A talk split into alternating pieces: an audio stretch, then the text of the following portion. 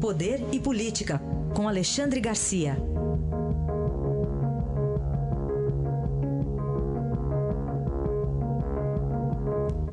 Alexandre, bom dia. Bom dia, Raíssen. Começamos aqui com os amigos do presidente. Ontem eu passei o dia me lembrando daquele filme Todos os Homens do Presidente. Todos. Você lembra, Alexandre? Exatamente. É. Todo mundo lembra disso. Todo mundo. Momento. O filme poderia ser relançado, já está é. com bom público aí, é. uma boa imagem, uma boa propaganda. Pois é. Pegaram todos os homens do presidente, principalmente o advogado Yunes e o coronel Lima, né, que são amigos, assessores, conselheiros, companheiros desde muito tempo e a Polícia Federal, o inquérito diz que há mais do que isso, né? O Ministério Público também, que afinal foi Raquel Doge que pediu a, a prisão temporária deles, né? É, envolvido aí a Porto de Santos, sempre Temer seria o herdeiro político do Porto de Santos, e agora se fala, puxa, e aí, a Câmara Federal tem que aceitar ou não a denúncia. Né? Será que aceita? Vai vir uma denúncia? Vai aceitar? Não vai? Isso prejudica, né?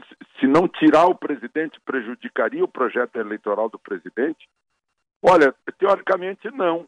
Aqui no Brasil não, porque o outro que foi condenado está liderando pesquisa, né? no caso Lula. Então é, é uma coisa que parece que não influencia perante o eleitorado, esse nosso eleitorado.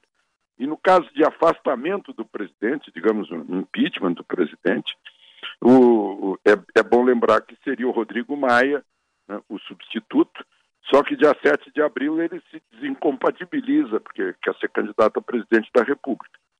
Aí viria o presidente do Senado, Eunício Oliveira, mas ele também vai se desincompatibilizar, porque quer ser governador do Ceará, onde ele começou como entregador de padaria.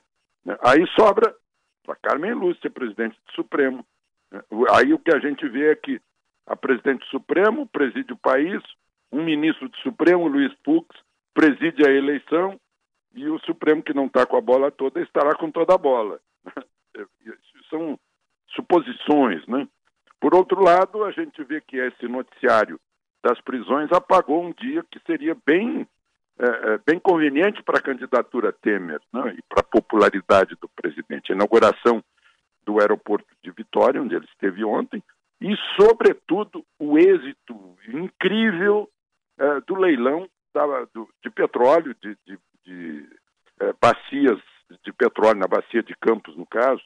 Estava se esperando aí um bilhão e deu 8 bilhões com empresas estrangeiras, né? parece que tem umas 10 envolvidas. Mas também, isso foi, foi escondido pelo noticiário, foi, foi é, é, é, é empanado, né? foi, foi, é, veio uma sombra sobre esse noticiário positivo por causa do noticiário das prisões. E agora, então, a gente está vendo mais claramente um esquema é, PMDBista, ou MDBista, que é o novo nome, que é parecido com o esquema petista de antes. A gente descobriu primeiro o esquema petista, agora o esquema é, é, de PMDB, aquela mesma coisa de o chefe e os amigos é, e o dinheiro para o partido, dinheiro para a campanha. Né? É, é, um esquema muito semelhante e essa é a política brasileira. Aí eu lembro de o, estão discutindo lá na Itália se o Papa disse ou não disse que não existe inferno. Eu diria, parece que o inferno está aqui, né? aqui no Brasil. Dois partidos que já foram sócios, né, Alexandre? Sim, sócios, é, dividiram o poder, né? É. Dividiram eleições, né? Por, por Temer e, e, e, e, Dilma foram eleitos juntos. Eu costumo dizer que o, o PT elegeu o Temer e o, o MDB elegeu uhum. Dilma, né? Na verdade, é. porque um dependeu do outro.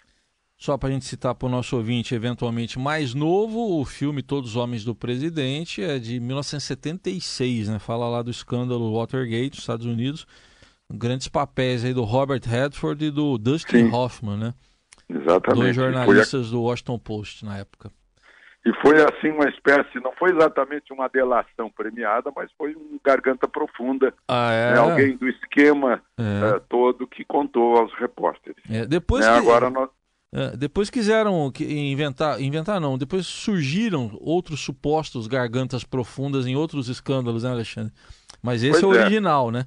Esse é original. É verdade, é verdade. Ontem, ontem eu terminei o prefácio de um livro da Polícia Federal sobre uh, colaboração premiada, combate ao crime organizado, e estava pensando nisso, né? O quanto uh, as investigações aqui no Brasil dependeram desses chamados colaboradores premiados, que a gente chama de delator, que é um termo assim mais pejorativo, mas foram pessoas que participaram dos esquemas e que fazem um acordo com a justiça para aliviar suas penas e, e ajudar nas investigações. Uhum.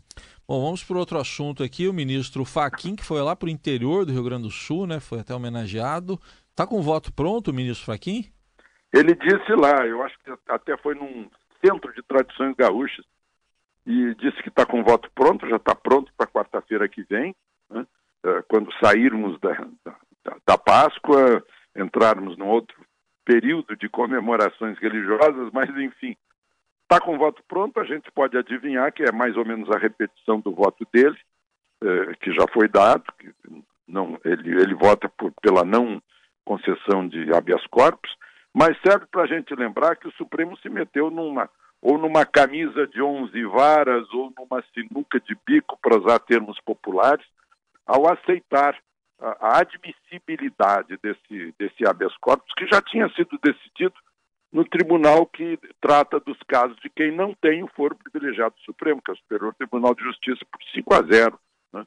unanimidade. Pegou essa segunda, essa sinuca de bico, e seja qual for a decisão do Supremo, ele vai é, é, movimentar contra si metade do país. Se conceder ou se não conceder, aí vai uma metade ou outra metade estarão uh, uh, condenando a decisão que o Supremo vier a tomar. Eu não sei como é que o Supremo sai dessa, né?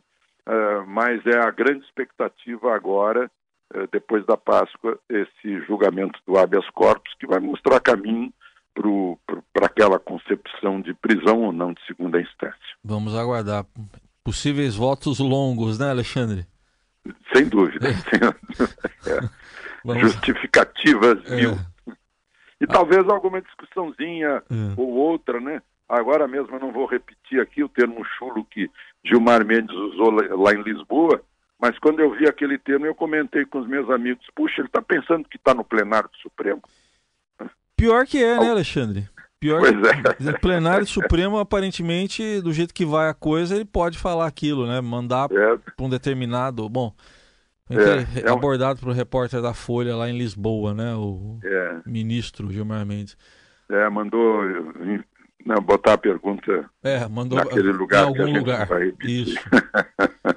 Estamos falando de um ministro do Supremo Tribunal Federal, caros, é. caros ouvintes, né?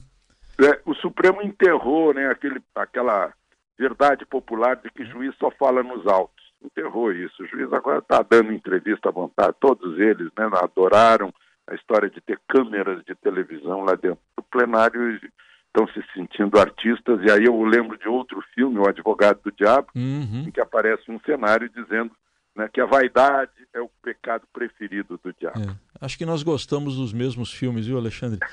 é, vamos falar aqui para encerrar aqui do essa investigação lá no Paraná é, do ataque aos ônibus da caravana do ex-presidente Lula. Como é que estão? Pois é, eu percebo assim um grande ceticismo de opinião pública, de pessoas pensantes nesse, nesse atentado. Né? Chega a se discutir se vale dizer o, o ônibus sofreu um ataque. Né? Pode ter sofrido tiros ou furos. Né? Também é outro termo popular, o furo da bala. Você viu o furo da bala? Né? É, agora está tá se esperando a perícia para saber o que aconteceu, porque aparece uh, informação da própria polícia dizendo que o ônibus não saiu com furo lá da cidade em que Lula disse que recebeu recebeu os tiros, né? é, Laranjeiras do Sul, eu acho, eu não lembro bem o nome da cidade. Mas, enfim, está se contestando essa história dos tiros, que foram dirigidos a uma parte onde não havia gente. Eu suponho também que podia estar sendo dirigido o tiro aos pneus do ônibus, uma vez que um dos uh, dos passageiros do ônibus disse que havia miguelitos no asfalto, que são aqueles. parece um, um, um, desses espinhos de arame farpado, né? É um, é um, são ferros retorcidos em, em trípodes, digamos assim, que, que furam pneus. Mas uh, e que aí pararam por causa disso e que aí viram os furos da bala. A Polícia Rodoviária Federal vinha 200 metros atrás e não viu nada disso. Então a gente fica esperando ceticamente, e jornalista tem que ser cético, né, para saber que diabo o que, que aconteceu na verdade com esses ônibus. Aguardemos então. Hoje, Alexandre Garcia com análise política e, por que não dizer, né, Alexandre? Dicas de cinema, boas pro feriado aí. Então, é. ficam, ficam as dicas aí. Até segunda, bom, bom feriado, feliz Páscoa, Alexandre. É, feliz Páscoa, aproveitem o fim de semana.